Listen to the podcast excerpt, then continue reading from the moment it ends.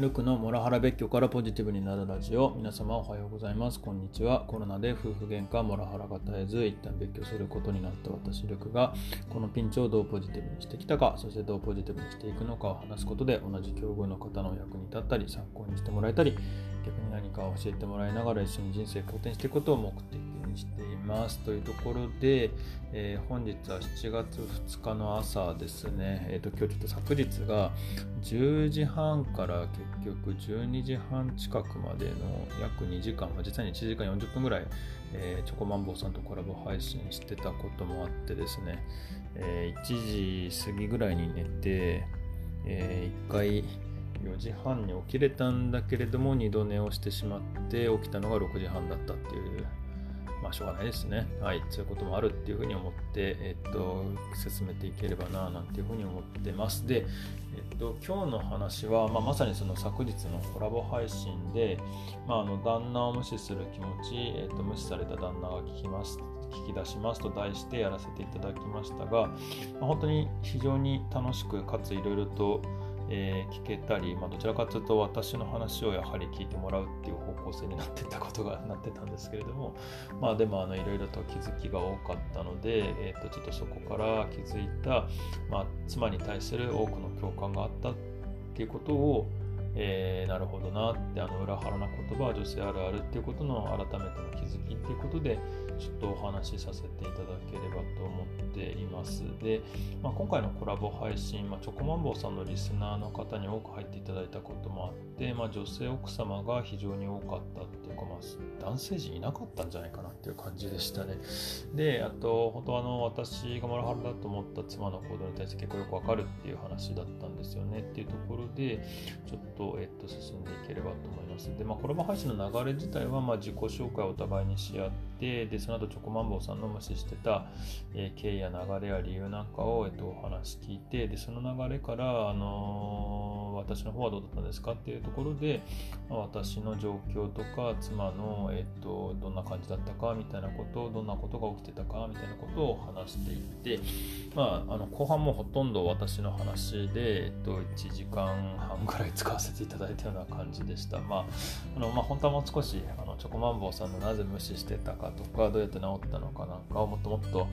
掘り下げていければななんていうふうに思っていたんですけれども、まあ、現在進行形で悩みを抱えているのが私っていうこともあって、まあ、そっちに焦点いきながら、まあ、私もこうだったっていう話とか、まあ、あとコメントの方で分かる分かるっていう感じで進行していった感じです。まああのチョコマンボウさんの経緯や流れについて詳しく聞きたい方は、ぜひあのコラボ配信の方、あの今日リンク貼っておくので、あと昨日なんでそっち見ていただければなっていうふうに思います。まあ本当妻への多くの共感があってあこれはきっとえっとなんでしょうね女性あるあるなもあるんだなっていうふうに感じました。で具体的に、まあ、私のその妻のいろんな行動の話をさせていただいて、まあ、それはどんなものがあるかっていうのもまた配信聞いていただいたりあと過去の、えっと、まとめ過去に配信していることやノートでのことなんかをちょっと見ていただければと思うんですけれども、まあ、あの女性陣の皆様、えーと、チョコマンボさんも含めていただいたコメントっていうのは、まあ、あのもうきっとそれは奥さんも、えーと、どうしたらいいか分かんないんじゃないのかなとか、本当は戻ってほしいんじゃないかとか、あのきっと今でもルクさん好きなんじゃないか、でももうそれがよく分かってないんじゃないのかだとか、あと他にもあの私が家事やっちゃうとそれが当てつけのように感じてしまって辛くてでまたそれで攻撃しちゃうだとか、まあ、それよりも、えっと、一緒にだらけてほしいとか、まあ、何も言わずに抱きしめてほしいとか、まあ、あと旦那に臭いとか気持ち悪いとかって結構言っちゃうんだよね感じちゃうんだよねみたいなあの本当妻への共感の嵐がなるほどっていうふうにすごい感じました。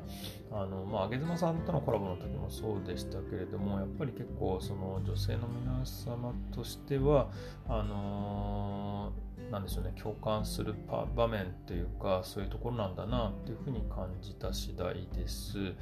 でまあその辺りから逆に私の悪かったところまあもしかして悪かったかもしれないところっていうところなんですけれども今私があの我慢しすぎてしまったり私がいろいろ折りすぎてしまったり話を聞きすぎてで甘やかしてすぎ甘やかしすぎてしまったみたいなところなのかもなっていうふうにちょっと反省しています。妻は人一倍人の役に立つとか、あのー、なんでしょうね、自分ができるっていうことを、えー、感じたいタイプにもかかわらず、まあそういう家事だとかの面でどんどんどんどん私がその役割を奪ってっちゃったっていうのが、あのー、良くなかったんだろうななんていうところも、まあもしかしたらあったかもしれないななんて思ってます。で、まあ、本当私たち夫婦って、まあこうやってあの2回、えっ、と、お話聞いて、思ったのは、まあ、妻はとにかく自己愛のその要塞をあの日々大きくしてしまっていて自分の殻をどんどんどんどん大きくしている。一方僕は、えっと、甘やかすに甘やかしてでそのために自分がどんどん役割を背負ったり自分を下げたりしてあやあやあの謝るべきところでないところでも謝ったりしてあのもう降りられない、えっと、地べたに来てしまっていてもうなんでしょうね。目線というか視座というか見えてる風景がもうほんと全然違うところに来ちゃってる。片や要塞がすごい大きくて片や僕はそこから崖の上のなんでしょうね。崖の上にある要塞を見上げてるすごい下の方にいる。っていうようなそんな状況のように感じてます。でまあ私がその崖を登っていくっていうか階段を登っていけばいいのかもしれないんですけどもで妻がもう要塞を捨てて出てきてくれればまだいいのかもしれないんですけども私がその崖を登るとあの要塞からすごい勢いで銃が乱射されてミサイルが飛んでくるっていうのが 僕の今の心理的状況なので、うん、難攻不落で諦め感がちょっと正直あるなっていう感じですね。で、まあ、過去にもちょっと触れたんですけれども、まあ、メサイアコンプレックスと呼ばれるナルシシズムの一つがあるみたいなんですけれども、私はちょっとこの要素を持ってたのかもしれないなっていうか、まあ、あの要は依存させ体質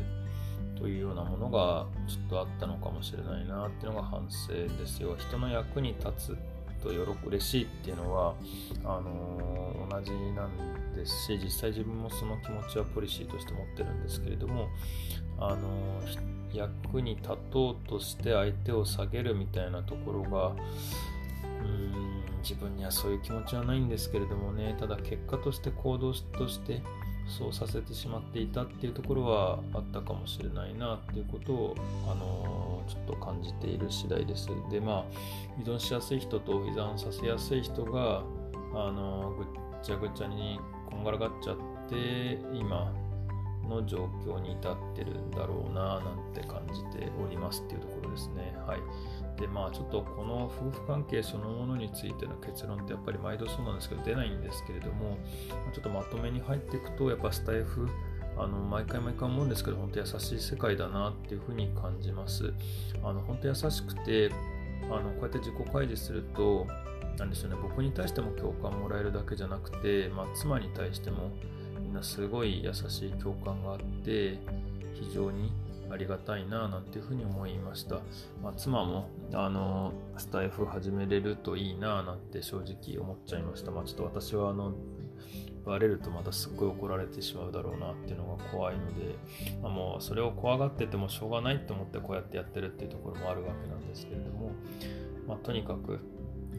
あの妻自身が何か新たなことを始めて新たな世界で、えー、新たな人生をあのー切り開くことであの自分の振り返りあのここが良かったここが悪かったって思ってもらえるといいなっていうふうに思うんですけれどもそれを私が伝えちゃうともうダメなんですよね。それもぜあの奥様方全員共感しててもう旦那に言われても全部反発にしかならないって言われて、本当もう僕にできることねえな、これって感じなんですよね。で、まあ、実際僕は多分そういうふうに仮にお誘いしたとしても、まあ、子育てが大変で、お前は別居でこう気楽で自由でいいようなスキルも 12年間でどんどんどんどんアップしてるような、それに比べて私は子育て全部させられて何もないみたいに言われてしまうのが目に見えてて、実際は子育てを一緒にやってたじゃんっていうふうに思うんですけれども、もうそこが歪んじゃってるんですよね。ほんと辛いなっていうところで。まあ、本当あの、これまたコメントでも皆さんおっしゃってましたけど、まあもう可愛く、あの、助けてとか、あの、辛いとか、謝りたいとかって言ってもらえれば、まあ、もう少しなんとかなるのかな、なんていうふうにも正直感じます。あの、そこがあればもしかしたらちょっと2人で歩み寄れてなんとかなるのかななんていうふうにも思うんですけれども、まあ、もう自分ももう降りられないところに来てしまっていてでかつ自分的には十分歩み寄っているっていうふうに思ってるんですよね、まあ、そこが多分目線ずれてると思うんですけれどもでももううんこれ以上は多分少なくとも話し合いっていう中では難しいんだろうなって感じてるしそもそも話し合えないうん、話し合えないし、まあ、話し合おうとするしても、本全部お前が悪いってなっちゃうのがもうちょっと無理だなっていうところなので、まあ、自分としてはちょっと次の動きに進んでいこうなって思っちゃうなっていうふうに改めて感じました。で、まあ、何か新たな展開が起きる中で、まあ、彼女にとって気づきが出てきたり、で、まあ、そこでまさかまさかでちょっと修復に戻るんだったらそれも成り行きでありだななんていうふうには思思います。うん、というところで、まあ、とにかく、まあ、ただ、あの動き出していかないことには、えー、物事進まないし人生も前に進んでいかないので僕は僕として、えー、次の動きに進んでいければいいなというふうに思っております。というところで、えー、と本日のえー、配信終わりたいと思います、えー、何かご意見、ご感想等ございましたらコメントやレターで教えていただければ幸いです。また、この話がためになったという方もぜひいいねやフォローいただければと思います。みんなで人生肯定させて幸せになっていきましょう。ルクでした。では。